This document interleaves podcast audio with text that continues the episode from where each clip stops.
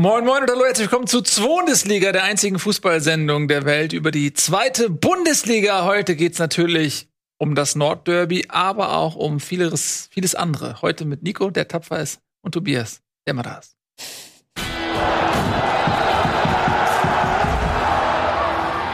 Hallo, meine Damen und Herren. Ähm, es fällt mir schwer, meine gute Laune heute in diesem Format zu zügeln.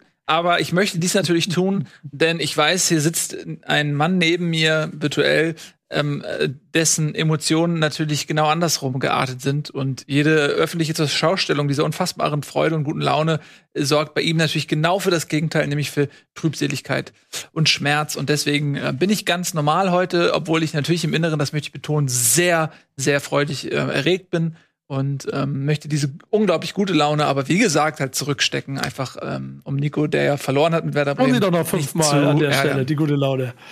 So, betonen Sie doch mal. Aber die eine Frage, wie laut hast du geschrien bei den Toren? Also hast du wirklich mal so, hast du den Frust von 20 Jahren gespürt, wie er quasi von der Seele gebröckelt ist?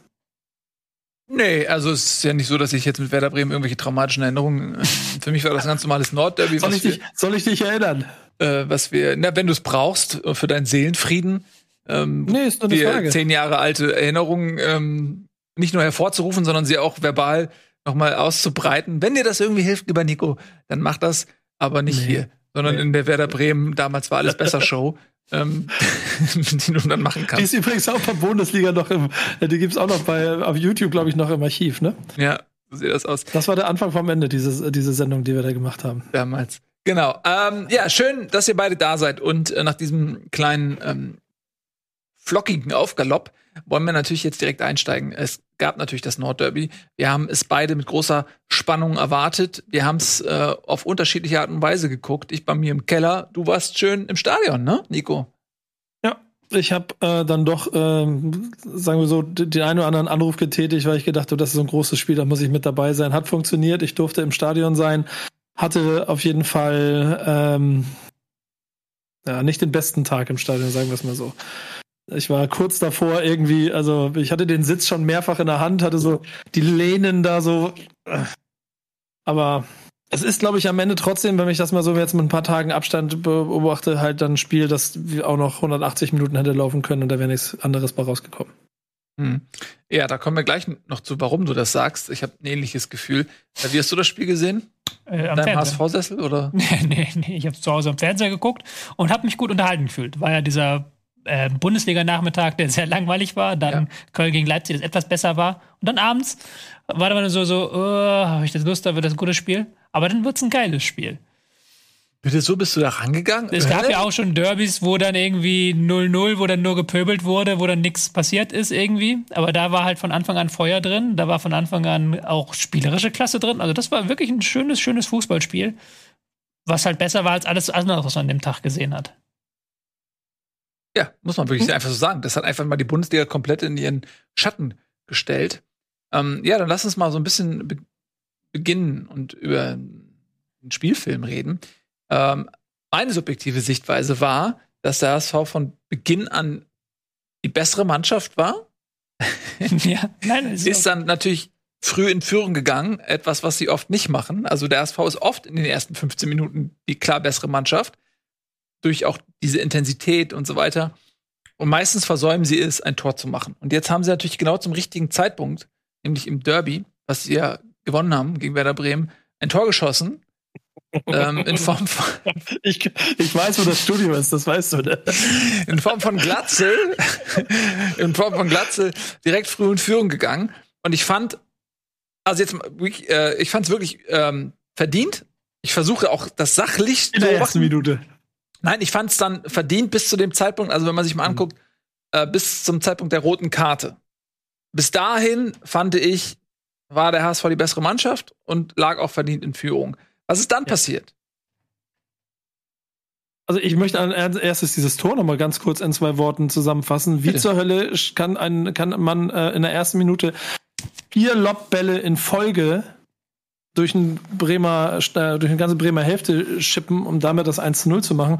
Und was äh, zur Hölle machen äh, Mai, äh, der so, weil die, die erste Minute und die Bremer Verteidigungslinie hatte keine, keine, keine, keine Ordnung mehr. War einfach kein zweiter Innenverteidiger und der, oder erster Innenverteidiger, der zweite Innenverteidiger auch rausgerückt, zack, Lücke, Tor. Und ich sehe es aber ganz genau wie du. Ich hatte nämlich vor allen Dingen auch, ich hatte gute Sicht auf Leibold, der äh, ein insgesamt, also vor allen Dingen auch in der also ersten Halbzeit ein, ein fast schon überragendes Spiel gemacht hat und den guten Nankishi da wirklich ein bisschen hops genommen hat über 45 Minuten.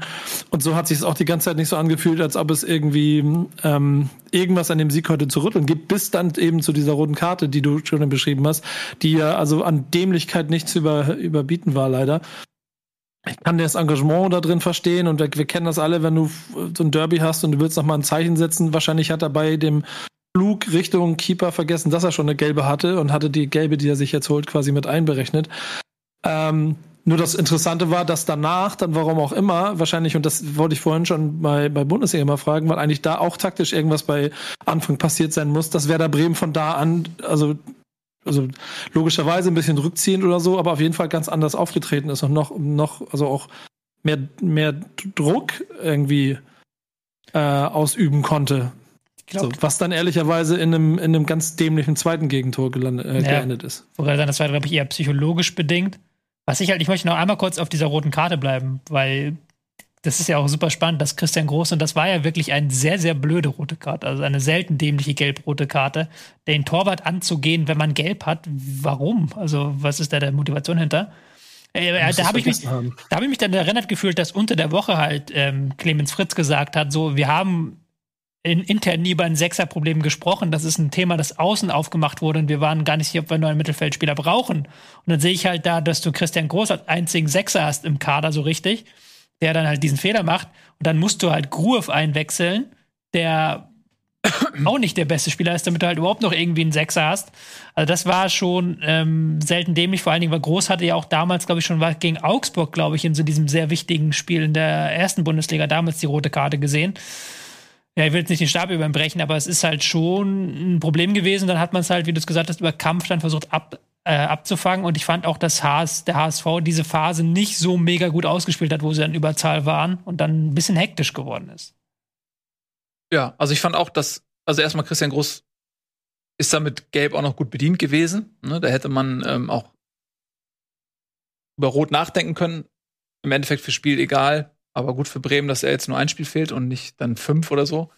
Ähm, ich kann es mir nur so erklären, dass ist ja in einer Phase passiert, in der der HSV schon, fand ich, dominant war. Es ja in Bremen das Spiel gewesen. Der HSV war die Auswärtsmannschaft, aber es ist halt so typisch Walterballmäßig schon äh, sehr intensiv und sehr dominant aufgetreten und das Große auch ein Zeichen setzen wollte, dass er sagen wollte, ey, äh, wir, ey, ich gehe geh da jetzt dagegen, ich halte, setz mal ein Zeichen, dass wir auch aggressiv sind, dass wir, dass wir da voll raufgehen.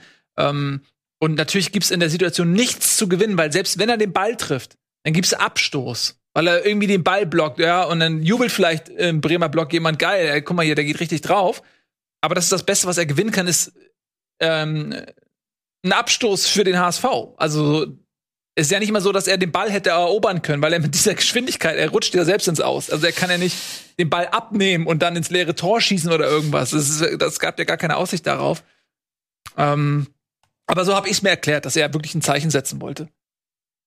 Ähm, gut, aber danach fand ich eben, mit dieser roten Karte endete auch so ein Stück weit das Spiel davor. Ich glaube, das hat dem HSV gar nicht so gut getan, diese rote Karte, weil Bremen ab da auch so ein bisschen mit dem Mute der Verzweiflung agierte und ähm, der HSV hatte so ein bisschen Probleme und deswegen war ich auch ähm, recht froh, dass dann noch kurz vor der Halbzeit das 2-0 fiel.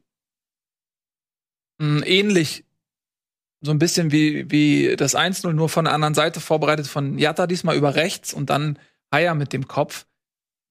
Und da, wenn du so in die Pause gehst, kurz vor, vor der Pause das 2 zu 0, du hast einen Mann mehr, dann sollte man eigentlich meinen, okay, jetzt muss man es irgendwie kontrolliert nach Hause bringen. Aber Du hast jetzt noch vor diesem 2-0 noch zwei wichtige Schritte ausgelassen, glaube ich, die nochmal so die Moral von Werder untergraben haben. Du hast völlig recht. Das müssen wir dringend besprechen. Ich bin okay. da ein bisschen vorgeprescht. Ähm, zwei Situationen, die tatsächlich auch mit Spiel entscheidend waren. Über die müssen wir reden. Danke, Tobi. Du hast völlig recht. Ähm, das eine ist, ähm, eine Situation mit Schonlau und Duxch. Beide laufen Hand in Hand fast schon aufs Tor zu. Und äh, dann kommt im Strafraum Duxch zu Fall. Und da haben jetzt einige Leute, die dem Regelwerk nicht unbedingt zugetan sind, völlig zu Unrecht einen Elfmeter gefordert, Nico. Ich, ich sag dir, das sind fünf Minuten. Ich weiß, ich, das, ich bin fünf Minuten bin ich bei dir. Ähm, und genauso habe ich auch den, äh, den Wagen vom Schiri gesucht rund ums Stadion. Hatte auch sehr viel. Ich habe sogar Fotos geschickt bekommen. Ja. Äh, was angeblich wäre. Ähm, also ich, ich saß genau in Fluglinie zu dieser Situation. Die sind quasi direkt an mich zugelaufen und ich kann nicht verstehen, warum der Schiedsrichter aus dieser Situation gerade mit der Möglichkeit des Videobeweises halt da zu dem Entschluss gekommen ist, dass es sich nicht, also dass es nicht zumindest zur Hälfte wie ein Foul ausgesehen haben könnte.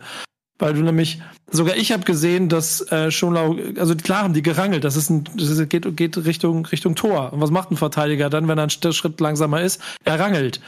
Äh, also hat, dann hat er da in den Bildern hat man ja gesehen, auch den Arm im Griff und trifft ihn auch noch unten unglücklich nicht. Der will ihn ja nicht umhauen, sondern einfach eben durch diese Bewegung.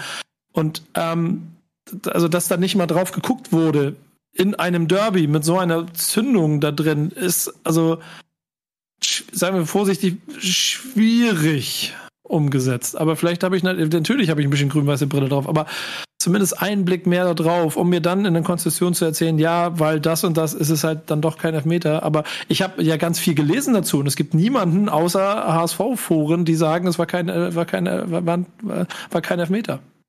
Ich kann das mal abkürzen. Das, war, das war ein Elfmeter, Punkt. Er trifft ihn halt unten. Er, er wäre sonst durch gewesen. Er hätte zum Abschluss kommen können. Das wäre gelb-rot und Elfmeter gewesen. So, Punkt. Gut, ihr beide seid natürlich nicht neutral. Du schreibst die Deichstube und über Nikos äh, fehlende Neutralität muss man jetzt, glaube ich, nicht mehr ähm, ernsthaft drüber sprechen. Ich bin, ich denke, ja, ja, ja. ja, ja also ich ja. sehe es so, wenn der den Elfmeter gegeben hätte, hätte ich mich nicht beschwert, ähm, weil man hätte diesen Elfmeter rechtfertigen können. Man kann aber auch sehen, beide sind total am Rangeln, äh, ziehen und zerren und drücken, das machen beide. Und dann ist es so, dass Schonlau den Ball trifft.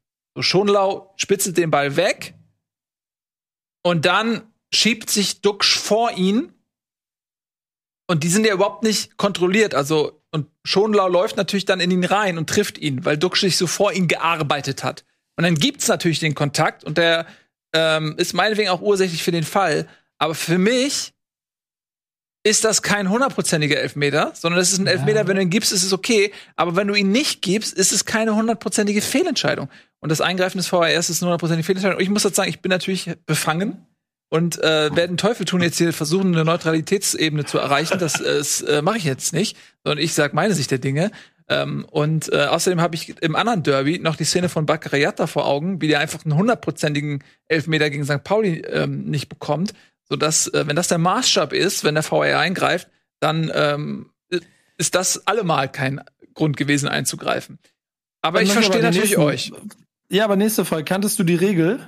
Die Weiser-Regel, wie sie jetzt in, in ja, Bremer Kreisen natürlich, heißt. Natürlich kenne ich die. Du bist ein Spinner, bist du. Du bist ein absoluter Spinner. Nein, natürlich, äh, Nico, natürlich kenne ich die Regeln, weil Ey, jeder ich die hab, Regeln ich kennt. Hab von, ich habe von Leuten Fotos von Spielen an diesem Spieltag aus der Premier League und überall geschickt bekommen, die alle beweisen, dass, dass niemand kennt die Regel.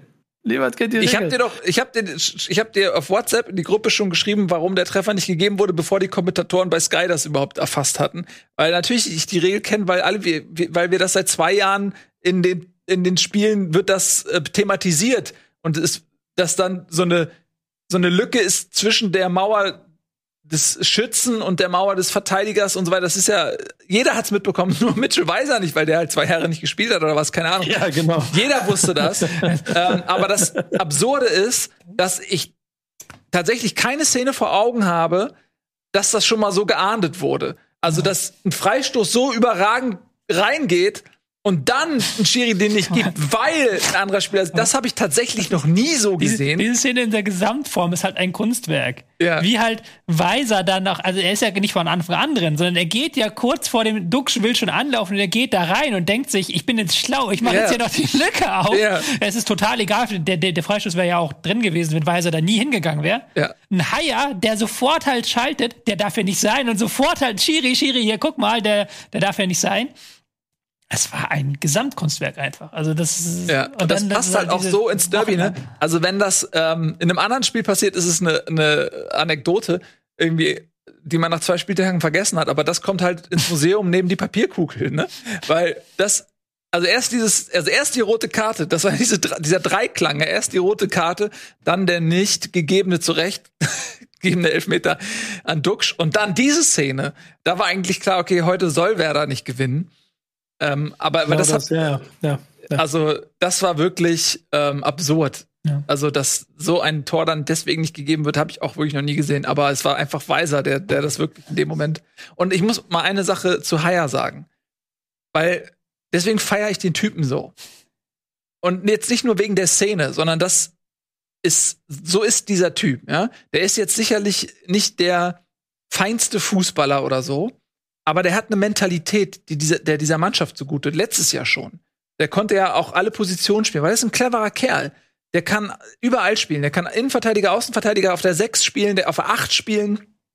Und das wurde ihm zu Beginn so ein bisschen zum Verhängnis, weil Walter nicht genau so wusste, wo, wo stelle ich den hin. Aber relativ schnell wurde er dann auch aufgestellt. Der Typ schießt Tore, der hält den Laden zusammen und, und dieses, diese Fragilität, die, die diese Mannschaft über Jahre immer hatte, wenn es drauf ankam, haben sie verkackt. Haya ist so ein Typ, der hat den, der hat die richtige Mentalität. Und in solchen kleinen Momenten siehst du das, genau wie du gesagt hast, Tobi. Der checkt es sofort, ey, der darf hier nicht sein. Und der checkt auch sofort, ich muss mit dem Schiri Kommunikation aufnehmen, weil er genau wusste, das ist wie beim äh, Football, wenn eine gelbe Flagge fliegt und der Quarterback weiß, ich habe einen freien Wurf. Und er kann volles Risiko den Ball wegwerfen und er checkt es sofort und probiert diesen Wurf.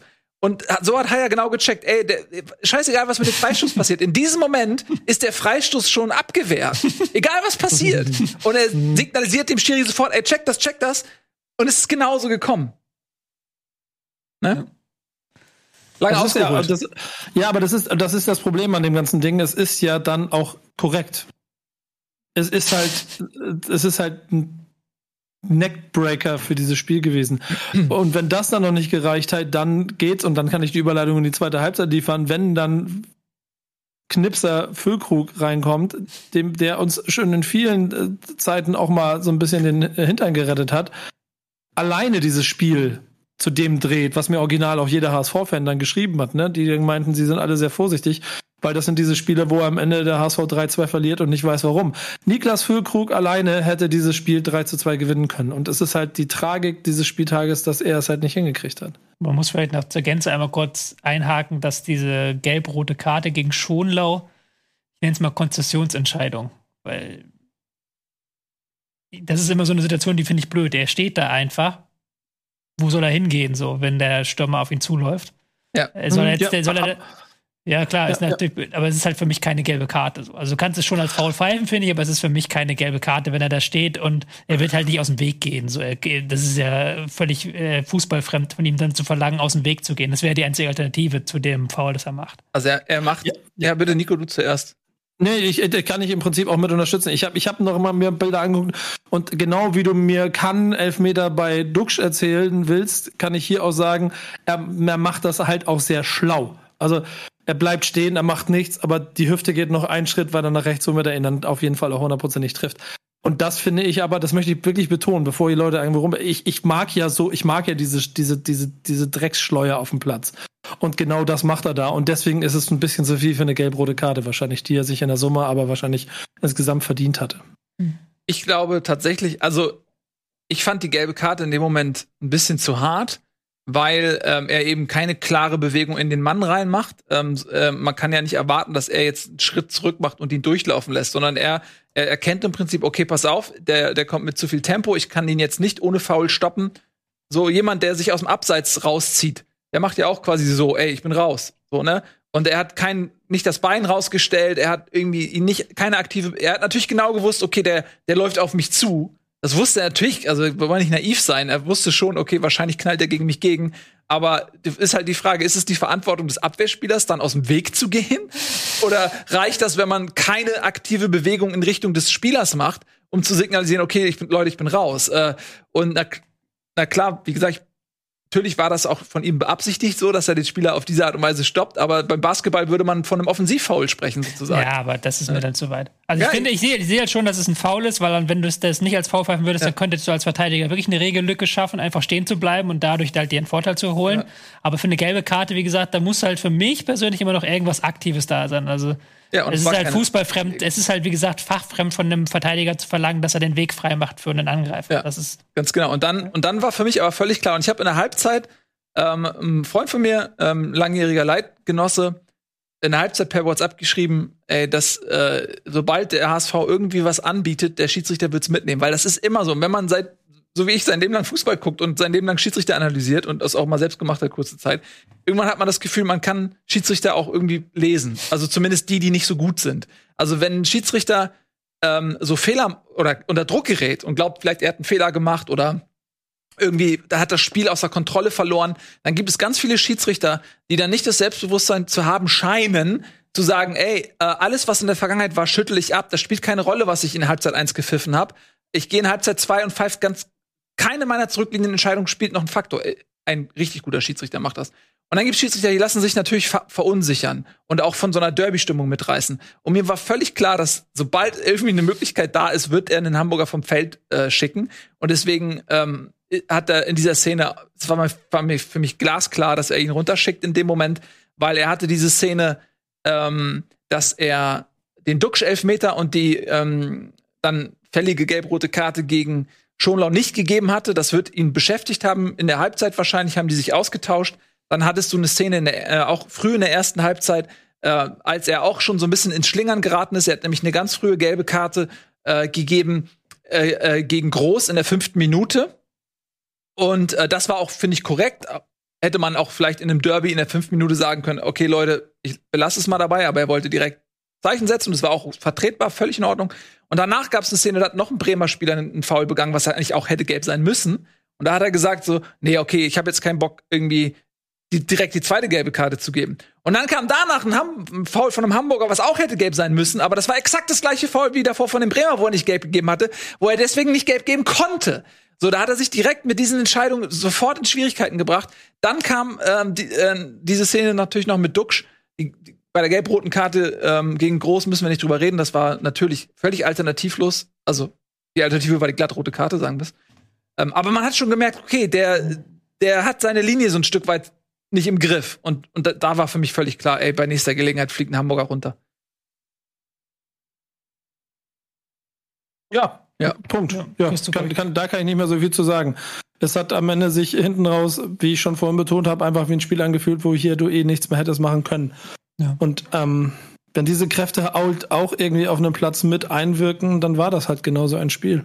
Ja, das ist nur, äh, also ja, ich wollte überleiten Richtung Liga, weil das ein sehr ja, genau. wichtiger Punkt für mich Ich wollte ist, das eine nochmal sagen und dir dann nochmal, was du vorhin gesagt hast, unterstützen es wirkt, fühlt sich im Nachhinein so an wie ein äh, unvermeidbarer Sieg des HSV wegen den ganzen Umständen. Aber du hast ja schon recht, in der zweiten Halbzeit hatte Werder die besseren Chancen und der HSV hat versucht, alles hinten rauszuspielen, hat ständig den Ball verloren und Werder ist da mit Vollgas auf die Kette zugerannt, haben dann vorher eine schlechte Entscheidung getroffen.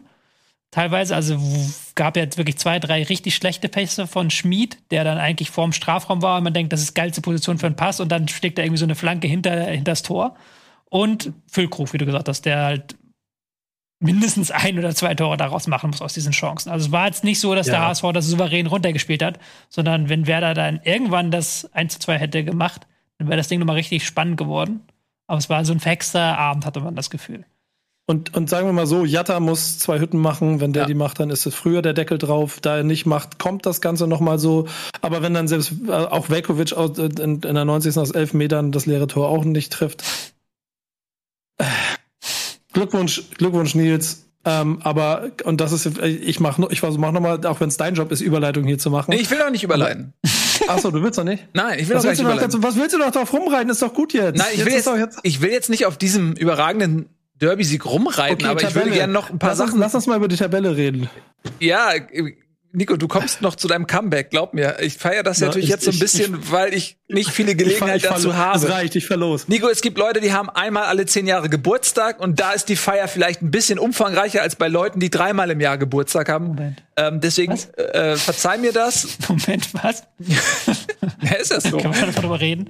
Hm? Wer hat einmal alle zehn Jahre Geburtstag? Ja, der HSV. Jetzt einmal gegen Bremen gewonnen. Jetzt, wie viel, wie viel Gründe zur Freude gab es denn in den letzten ja. zehn Jahren? Nennen wir mal welche so ungefähr. Ähm, und, und, dafür mag ich dich zu gerne, als dass ich dir das jetzt gönne. Das kannst du, leg los. Ich bin bei allem dabei. Du kannst, kannst ja. loslegen. Aber ich wollte jetzt wirklich noch mal zum, zurück zum Sportlichen. Weil, ähm, was ihr gerade so erzählt habt, ihr habt das so ein bisschen schnell abgebügelt. Das ist ja schon systematisch, was da passiert ist. Das hatte man ja auch jetzt gegen, ähm, wer war es jetzt letzte Woche hier? Sag schnell. Sandhausen, oder? Sandhausen, danke. Da war eine ähnliche Situation. Der HSV spielt Sandhausen, dominiert die komplett führt 1-0, hört, das, hört auf zu spielen. Sandhausen mit zehn Mann, man weiß genau, was passiert. Ein, zwei, drei Chancen und irgendwann ist er drin und du konntest dem zusehen, diesen, du konntest dem dabei zusehen, was passieren wird. Es war kein Zufall, du wusstest genau, Sandhausen schießt noch ein Tor und dann ist HSV in der 96 nochmal zurückgekommen, weil sie auf einmal wieder mussten. So, ähm, hätte auch nicht klappen können und dann wär, wären sie auch anders in die Derby reingegangen. Dann wären sie mit einer Enttäuschung in die Derby und nicht mit einem Glücksgefühl. Äh, aber mhm. worauf ich hinaus will, Habe ich auch gedacht übrigens. 100 Prozent. Hm? Unterschreibe ich dir 150 Prozentig. Wenn das Tor nicht gefallen wäre, dann hätte dir dieses Derby nicht gefallen, nicht gewonnen. Ja, gut möglich so. Und ja. äh, was jetzt nämlich passiert ist, ist auch kein Zufall. Bremen ist in den letzten 20 Minuten ähm, natürlich auch mit dem Mute der Verzweiflung angerannt, aber hat diese ganzen Chancen gehabt. Und es wäre so typisch HSV, wenn sie dieses Spiel 3-2 verloren hätten.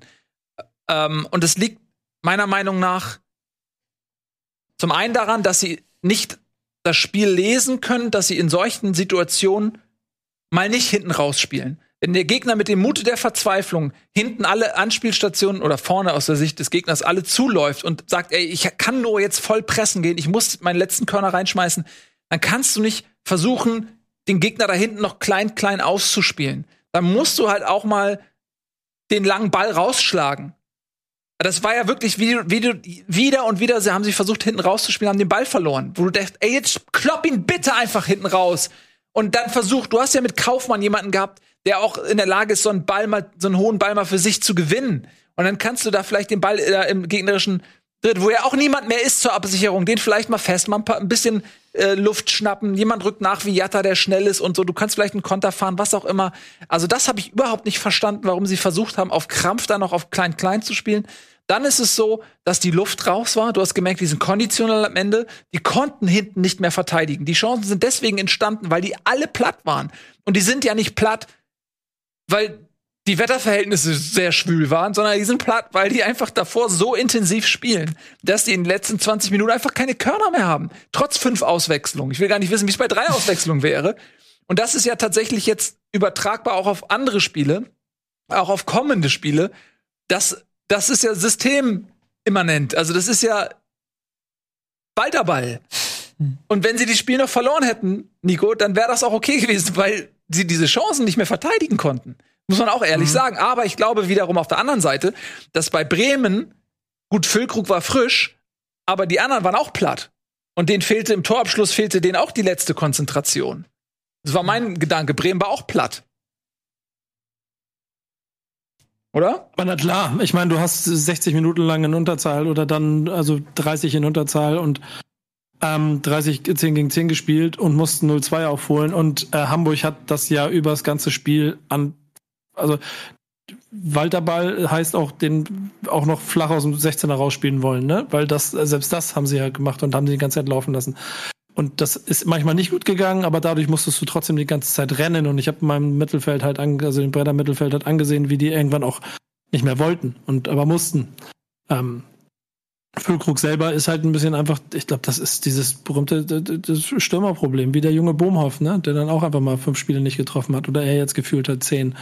Der, der muss einmal diese scheiß Hütte treffen und als er am, am, äh, am Torhüter vorbei ist und selbst den nicht macht, aufgrund von drei Optionen oder trotz drei Optionen, die er hat. Ähm, das ist ach, spätestens dann. Ne? Das, wenn, wenn, du das dann in der Sekunde nicht hast, dann fehlt's und dann ist es vielleicht auch ein Zweitligakader, der einfach ein Zweitligakader ist.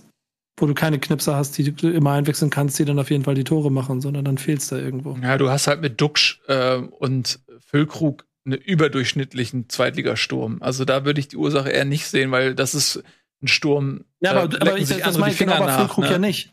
Genau, aber das meine ich. Genau Füllkrug ist das ja gerade nicht. Füllkrug braucht diese eine Hütte. Und die hätte er ja schon vor zwei Wochen machen müssen und da hat er sie nicht gemacht. Und letzte Woche vielleicht. Und also, wenn er so lange die nicht macht, wenn er die macht, dann haut er euch davon drei Dinger rein und gewinnt das Ding 3 zu 2. Und dann, dann ist Niklas Füllkrug Fußballgott. Aber genau weil das nicht war, passiert es halt nicht. Und deswegen ist es dann am Ende auch, ich finde, äh, egal ob, ob Bremen mehr Chancen hatte und so, ne? Und, und äh, dann finde ich auch über 60 Minuten die dominantere Mannschaft irgendwie war, haben sie trotzdem verdient das Derby verloren. Hm. Lass uns vielleicht mal jetzt überleiten tatsächlich, oder? Ja, ich sehe schon, ihr habt keine Lust mehr weiter über diesen ähm, Sieg des oh, HSV. Überleitung. Lass uns mal bitte über die Liga reden, weil das macht das macht's nämlich noch lustiger. Die Nummer drei und vier im Norden haben quasi ein Derby gespielt. Haben wir eine Stelle. Tabelle eigentlich? Ja. Ja, dann lass uns doch mal äh, zur Überleitung diese Brücke-Tabelle auch nutzen. Äh, das, was nämlich Nico gerade angedeutet hat mit der Nummer drei und der vier im Norden, das äh, stellt sich nämlich so dar, dass äh, St. Pauli auf drei ist und dann muss ja noch Wolfsburg mit dazu rechnen ne? Meinst du in der ersten Liga, ne? Auch dazu rechnen. Äh, also da geht es nicht mehr um die Nummer 1 im Norden beim Duell Bremen gegen äh, HSV. Deswegen hat auch keiner das im Stadion gesungen übrigens. Ja, wer ist die 3 im Norden wohl eher? Ähm, die Nummer 3. Ja, wer ist die Nummer 3 im Norden? Aber was man immer wieder sieht, und das ist ja auch das, was dann an der zweiten Liga Spaß macht, wo ich momentan auch in meiner vierten Saison denke, ey, natürlich würde ich gerne aufsteigen wollen, aber mir ist völlig klar, dass die erste Liga jetzt nicht mehr Spaß machen würde. Mhm. Ne? Und in der zweiten Liga ist es so dicht beieinander, zumindest jetzt zu Beginn der Saison. Also, das hatten wir auch damals mit Stuttgart oder auch mit Köln, dass sie sich am Anfang schwer getan haben. Es muss nicht heißen, dass am Ende nicht Schalke und Bremen trotzdem souverän aufsteigen. Das kann äh, immer noch passieren. Aber äh, du hast jetzt eben mit Paderborn und Regensburg da zwei Vereine, die niemand dort oben vermutet hat. Gut, es sind sieben Spieltage gespielt, aber ähm, du sagst es ja selber, ne? Zwischen Platz 1 und und Platz 12, hast du nicht gesagt, sag ich, jetzt sind es vier Punkte. Mhm. Also, ja. ne, das ist, macht einfach Spaß. Da hast du noch viel weniger, dass du irgendwie über Krisenvereine reden kannst oder über besonders gut gestartete Vereine als in der Bundesliga, weil das kann sich jetzt an zwei Spieltagen wieder komplett wandeln, dieses ähm, Tabellenbild. Und ja. es ist trotzdem auffällig, dass es manche Mannschaften gibt, wo man sagt, ja, das ist, da hätte ich nicht gedacht, zum Beispiel in Jan Regensburg oder auch in Paderborn mit neuem Trainer. Mhm. Und dann so ein Schalke erst auf elf auftaucht. Ich weiß nicht, über was, weil, weil welche Teams jetzt reden wollt. Wir machen auch bald nochmal eine Ausgabe zur Bundesliga, wo wir dann vor allem nochmal über Schalke ein bisschen reden müssen. Mhm. Aber das ist schon interessant. Wie gesagt, also manche Teams besser funktionieren, andere schlechter. Äh, man muss sich halt einfach diese komplette Liga angucken. Ne? Also wenn du da ein bisschen, die, wir sind am siebten Spieltag und ich, ich muss will das mal kurz aufzählen. Paderborn, Regensburg, äh, Karlsruhe, Hamburg und Heidenheim haben alle jeweils nur ein Spiel verloren von sieben. Äh, der erste FC Nürnberg äh, ist eine ernste Mannschaft, die bisher ohne Niederlage geblieben ist. Das ist so scheiße eng zusammen, dass es jede Woche, und das merke ich ja selber, seitdem ich mich jetzt mit dieser Liga ein bisschen intensiver äh, beschäftige und vor allen Dingen mit den ganzen Mannschaften drin stecken, dass du keine richtigen Favoritenspiele mehr hast. Außer jetzt, ich glaube, nächstes Wochenende spielt Regensburg gegen Aue. Ja, Favoritenspiel. Ähm, erster gegen letzter oder zweiter gegen letzter. Da kannst du davon ausgehen, dass es vielleicht äh, der Sieger relativ klar ist. Aber ähm, alle Mannschaften, und ich, ich denke, da sind wir uns total einig, egal ob Darmstadt, Dresden, Schalke, Hannover, Düsseldorf nehme ich gerne noch mit rein, Kiel darfst du, glaube ich, immer, also würde ich noch nicht ganz abschreiben, wenn die sich langsam finden. Heidenheim, Hamburg, Karlsruhe, Nürnberg, das sind einfach so viele, da, da gibt's kein klares Siegerding. So, schlechter Tag und Karlsruhe ärgert den HSV. Ja, und das wird diese ja. Saison so spannend machen. Ja, und das macht in den letzten drei Jahren, seitdem ich das auch ja, intensiv und am eigenen Leib erleben muss, diese Liga spannend. Es gibt halt, du kannst vor der Saison nicht sagen, der und der steigt sicher auf. Ne? Also selbst so Clubs wie Stuttgart und Köln, die wirklich haushohe Favoriten waren, hatten zumindest in beiden Phasen der Saison Probleme und ähm, haben sich dann erst gen Ende vielleicht auch irgendwie ein bisschen Polster spielen können. Ähm, aber das war auch nicht immer so. Ähm, und du jetzt hast immer irgendeine Überraschungsmannschaft, irgendeine Mannschaft, die, die vielleicht, wo die Konstellationen so sind, dass sie dann in dem Jahr einfach gut funktionieren, so wie Bochum, ähm, Bielefeld, äh, Union ist eine andere Geschichte. Die haben es irgendwie, das auch in die erste Liga retten können, sehr, sehr überraschend, finde ich. Ähm, und das kann gut sein, dass du in diesem Jahr tatsächlich wieder mal ein Paderborn hast. Dafür kenne ich die Mannschaft noch nicht gut genug, wo du sagst, okay, die, bei denen stimmt einfach alles. Und die sind einfach konstant, ja. Die sind, ist die konstanteste Mannschaft. Und die hat eben auch diesen Bonus, im Schatten der großen Vereine zu stehen. Also gegen Paderborn stellt sich ja nicht jeder hinten rein. HSV, Bremen, Schalke haben das Problem, dass im Zweifel die anderen Mannschaften sagen, wisst ihr was? Punkt ist cool für mich. Ich stelle mich hinten rein und äh, dann macht mal. Und dann hast du halt das Problem, dass wenn sich so eine Mannschaft in der zweiten Liga einfach komplett aufs Verteidigen reduziert, dann hast du nicht die Qualität, wie sie Bayern München hat oder Dortmund hat. Selbst Dortmund tut sich ja schwer in solchen Situationen, so eine Mannschaft zu bespielen und sich Torchancen zu kreieren, wenn, weil jeder kann sich in der zweiten Liga auf destruktive Verteidigungsarbeit zurückziehen. So, das ist, das können die alle. Und da musst du erstmal, wenn sich elf Mann in den Strafraum stellen, dann musst du erstmal Chancen auch kreieren. Ähm, ja, so dass eben auch die großen Vereine sich immer wieder schwer tun können. Jetzt Schalke dieses Spieltag gegen Karlsruhe verloren 2-1. Das ist aber irgendwie auch, finde ich, ich finde es irgendwie auch spannend. Und ich finde es schön ja, zu sehen, dass Bremen und Schalke sich schwer tun auch. Ja, ich habe auch mit nichts anderem gerechnet. Es ist, läuft sogar besser, als ich es zwischendurch erwartet hatte, ehrlicherweise, weil ähm, ich hatte uns noch äh, einen Tick unter dem äh, der Region, vor allen Dingen, wo Schalke drin steht, eher so auf Düsseldorf-Niveau erwartet, mit äh, relativ Anführungsschwierigkeiten. Und du siehst halt auch, dass es da ein, zwei Mannschaften immer geben wird, die halt in dieser 14er Masse dann von Teams, die theoretisch mitspielen können, nicht, nicht dazu gehören. Mhm. Ähm, rein aber auf dem Tableau hatten wir über Bundesliga auch über Attraktivität gesprochen. Und das, ich will, das hat natürlich was damit zu tun, dass die Mannschaften drin sind. Natürlich, weil ich mich intensiver damit beschäftige. Aber allein, wenn du dir am nächsten Spieltag anguckst, das Dresden, Bremen, HSV Nürnberg, Rostock, Schalke, ähm, das ist also selbst für die Liga dann noch spannend, sowas wie Heidenheim, Darmstadt, Karlsruhe, St. Pauli, aufgrund der Dichte, Paderborn, Kiel. Ähm, jede, jede Paarung hat mittlerweile so viel Feuer, weil sie direkten Einfluss auf, ähm, auf quasi den eigenen Verein hat, weil alles so eng ist. Mhm. Und deswegen wird es eine spannende Saison. Also ich habe da auch mittlerweile Bock drauf, auch wenn mich dieses Duell am Wochenende richtig abgefuckt hat und ich immer noch meinen inneren Herzkern versuche so gut wie möglich zu schützen davor, weil ich weiß, was es aus einem Menschen macht. Nils. Mhm. Ähm, aber, ähm, aber trotzdem habe ich Bock drauf dieses Jahr. Ja. Ähm, ich glaube schon, dass auch Bremen und, und Schalke rein von, von dem Personal her stärkste Mannschaft stellen. Bei Bremen finde ich auch immer so eine Frage, wer bleibt fit? Also wenn du einen Bittenkurt und einen Toprak noch in der Mannschaft hast, mhm. dann ist es nochmal eine andere Qualität auch. Also gerade ein Toprak hinten in der Innenverteidigung, so, der ist. Also das Tor fällt nicht, wenn Toprak da ist. Punkt. Das, da, so weit lehne ich mich aus dem Fenster. Und auch ein Agu fehlt. So, auf Außen, zweite Seite. So, ja. wenn du, wenn du, wenn du Agu, äh, keine Ahnung, Velkovic oder Friedel, äh, Toprak ähm, in der Verteidigung hast, dann ähm, und, und Mitchell Weiser nicht vergessen, ne? Ja, auch, also das, das gibt und dann hast du noch Velkovic in der Hinterhand, das ist theoretisch bärenstark. Dann, wenn du jetzt über zwei davon gingst, dann wird schwierig. Aber mit dieser ersten Verteidigung mache ich mir null Sorgen um Werder Bremen in dieser Liga. Weil dann hast du genau den Beton, von dem du vorhin gesprochen hast. Auf der 6 ist ein Problem. Ja. Ein großes. Aha. Den großen. Ha. Ha. Ha. Nee, überhaupt nicht. Ich mag den nee. voll gerne. Ich würde auch gerne deine Großlanze kurz mal brechen, weil der Typ ist, also mehr Verein kann es ja nicht sein. Überraschend aus der aus der zweiten Mannschaft in die erste hoch, dann dort Cinderella-mäßig ja auch immer seinen Teil dazu beigetragen, dass sie irgendwie drin geblieben sind. Jetzt Szenen auch, auch mitverschuldet den, den Kahn mit in die zweite Liga geführt und dann auf einmal Kapitän und Zentrum der Mannschaft. Ähm, das ist auch eine, eine Geschichte, die man erzählen kann. Ich frage mich bei ihm, also ich habe das nur gesagt, weil Groß auf der 6 spielt und du gesagt hast, es gibt ein großes Problem mhm. auf der 6. Das war jetzt äh, gar nicht respektierlich gegen den Spieler. Dafür habe ich ihn jetzt auch gar nicht. Willst du nicht erklären, jetzt? Willst du so. nicht erklären? Nee, weil das gerade so klang, als wenn du das nicht so richtig wahrgenommen hättest. Und das wollte ich vermeiden, Ach, diesen Eindruck. Keine Sorge. Ähm, und äh, was wollte ich noch sagen? Zu ähm, Bremen wollte ich wollte irgendwas sagen jetzt darüber hinaus noch, was ich jetzt völlig vergessen habe. Ähm, äh, ist ja auch egal jetzt. Ist geschenkt. Dann ähm, lass, lass uns noch mal über Schalke auch sprechen, äh, die ihn jetzt schon wieder verloren haben. Äh, gegen Karlsruhe, aber auch dank einer roten Karte von Palsson. Ähm, die sind auch noch nicht so gut gestartet, aber ich muss immer wieder sagen, wenn ich sehe, was die da in der Offensive haben, Also die Defensive kann ich noch nicht so einschätzen, muss ich ehrlich sagen. Mit äh, Chao, äh, Itakura, Kaminski, ähm, Idiso Scholinov, Ovejan.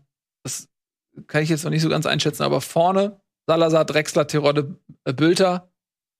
Also. Ja, ist, ist geil. Ist halt extrem abhängig von Terodde. Also wenn du guckst, die haben elf Tore geschossen, acht davon Terodde. Das ist eine Wahnsinnsquote, aber es ist halt auch eine Wahnsinnsabhängigkeit. Ja. Und die Idee, die ganze Spielidee, habe ich das Gefühl, ist, irgendwie den Ball in den Strafraum ja. zu Terodde zu bekommen. Ja. So. Und da fehlt mir halt noch diese, diese Ernsthaftigkeit, das, was wir jahrelang nicht gemacht haben, was ich ja auch immer wieder bei Schalke anmerke halt. Und was jetzt in der zweiten Liga natürlich virulent ist, da kommt jeder Gegner gegen Schalke und sagt, hier, nimmt einen Ball, macht mal, genau. wir gucken, dass wir den einen Konter fahren und wenn es 0-0 ausgeht, dann feiern wir 0-0 gegen Schalke. Das ist das geilste Spiel, was wir je gemacht haben, so gefühlt. Mhm.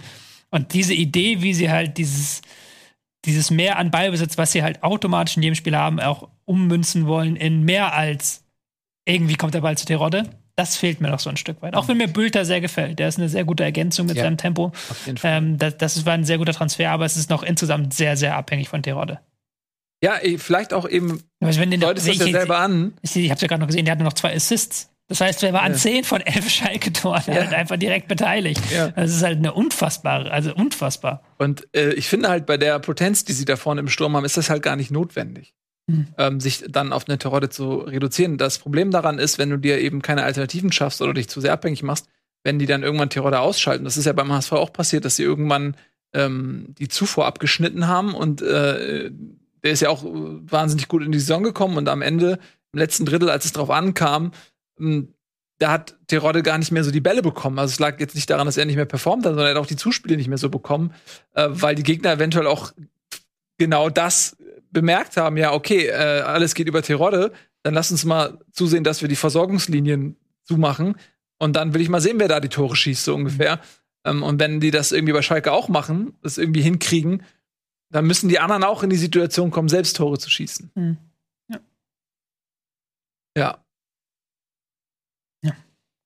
Gut, ähm, also bei denen muss ich sagen, also bei Bremen und Schalke muss ich sagen, warten wir mal ab aus Erfahrung. Äh, ich kann mir vorstellen, also entweder die tun sich weiterhin schwer, ja, weil die Gegner auch dann in der Lage sind, defensiv zu spielen oder die vor Probleme zu stellen.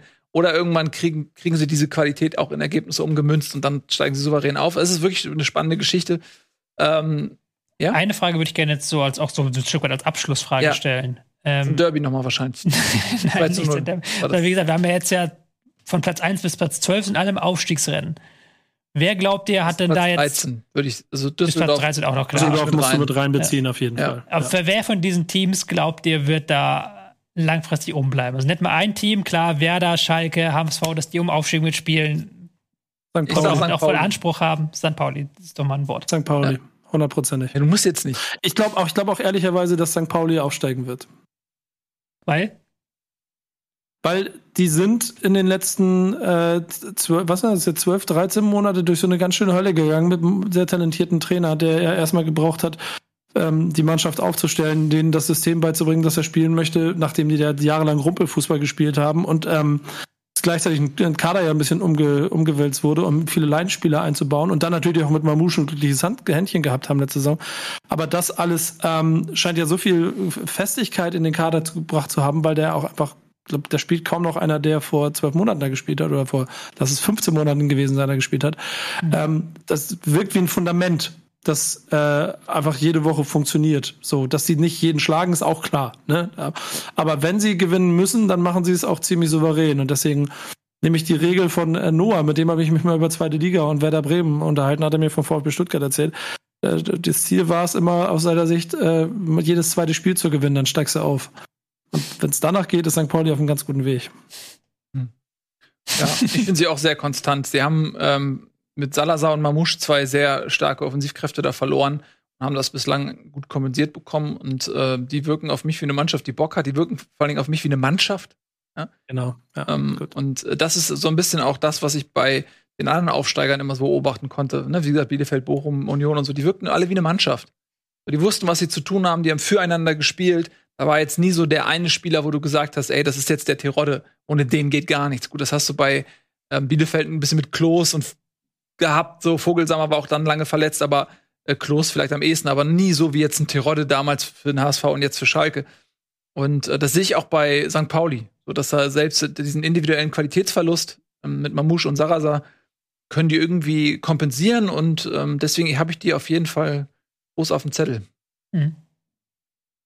Ich glaube aber zum Beispiel auch, dass Jan Regensburg ähm, aus gleichen Gründen, ähm, weil sie eine Mannschaft sind und ja offensichtlich einen bärenstarken Zehner haben, ähm, eine Mannschaft sein werden, mit der wir ein bisschen länger zu tun haben werden. Der, der, dieser Konterfußball von Paderborn, da bin ich mir nicht so sicher, wie lange das durch die Saison reicht. Aber äh, Regensburg ist, glaube ich, die Überraschung dieses Jahr. Paderborn ist halt taktisch sehr flexibel. Die haben halt immer sehr gute Anpassungen an die Gegner drin und ein sehr gutes Fundament. Aber da auch natürlich klar, das kann immer so in die eine Richtung und in die andere Richtung gehen. Ich hatte ja Nürnberg vor der Saison noch so als Dark Horse genannt. Mhm. Bleibe ich auch so ein Stück weit dabei, weil die halt diese noch am ehesten diese klassische Zweitliga-Stabilität verkörpern, wie sie halt in Bochum und Bielefeld. Natürlich nicht ganz auf dem hohen Niveau, ähm, aber die haben halt mit äh, Geis Handwerkern No Bullshit Mittelfeld, ähm, mhm. haben auch Klaus hat, glaube ich, eingesehen, dass sie dieses ganz mega Red Bull-Tempo nicht machen können und haben dann ein bisschen flexibleren Stil. Ist nie, ist nie atemberaubend, aber irgendwie, das ist auch so ein Bauchgefühl, dass die so eine Grundstabilität einfach mitbringen, die du in der zweiten Liga brauchst, um oben mitzuspielen. Und vor allen Dingen eine Heimstärke bringen sie auch mit. Haben jetzt alle Heimspiele gewonnen, sind, glaube ich, seit zehn Spielen saisonübergreifend zu Hause umgeschlagen. Das ist, glaube ich, auch noch ein Faktor. Mhm ihr wisst ja, dass ich da eine persönliche, eine persönliche äh, Verbindung habe, die dafür sorgt, dass ich auf jeden Fall ganz genau weiß, wie äh, stark diese Mannschaft ist und dass sie auf jeden Fall auch wahrscheinlich bis zum Saisonende da oben mitrollen werden, auch wenn es mhm. anstrengend wird für mein WhatsApp. Aber zu Recht offensichtlich. Denn, und ich glaube, das ist so ein anderer Faktor, den du ja im Vergleich zu Bremen hast. Bremen hat den letzten Spieler, glaube ich, zwei Minuten nach Transferschluss äh, gekauft. Bei Nürnberg stand die ganze Mannschaft, glaube ich, schon, äh, als Bremen noch nicht mal abgestiegen war. Ja, mhm. das ist sicherlich auch ein Faktor. Ja, wir bleiben dran, Leute, auf jeden Fall. Äh, das war jetzt ähm, unsere zweite Ausgabe Bundesliga. Wir haben sie bislang jetzt alle vier Wochen gemacht. Wir müssen mal schauen, wir arbeiten noch ein bisschen, äh, ob wir es jetzt saisonübergreifend einfach dabei belassen oder ob wir vielleicht die Rotation auch noch mal ein bisschen erhöhen. Das hängt natürlich auch Schreib's immer so ein in die Kommentare. Von Feedback, ja, es hängt ja auch ein bisschen von, vom Feedback äh, eurerseits ab, natürlich von euren Kommentaren, aber in erster Linie auch natürlich von euren Klicks. Wenn wir in die Sendung äh, funktioniert eigentlich ganz gut, dann sind wir natürlich auch ein bisschen eher dazu ähm, angehalten, das auch häufiger zu machen. Müssen wir mal schauen, wie wir es so hinkriegen. Ähm, ja, wir behalten das im Auge und diese zweite Liga macht uns großen Spaß. Sie ist spannend, sie ist ausgeglichen und sie sorgt für echte Emotionen. Und das ist ja das Wichtigste. Wenn ihr nichts mehr habt, würde ich es dabei belassen. Vielen lieben Dank fürs Zuschauen. Das war Bundesliga. Macht's gut. Tschüss und auf Wiedersehen.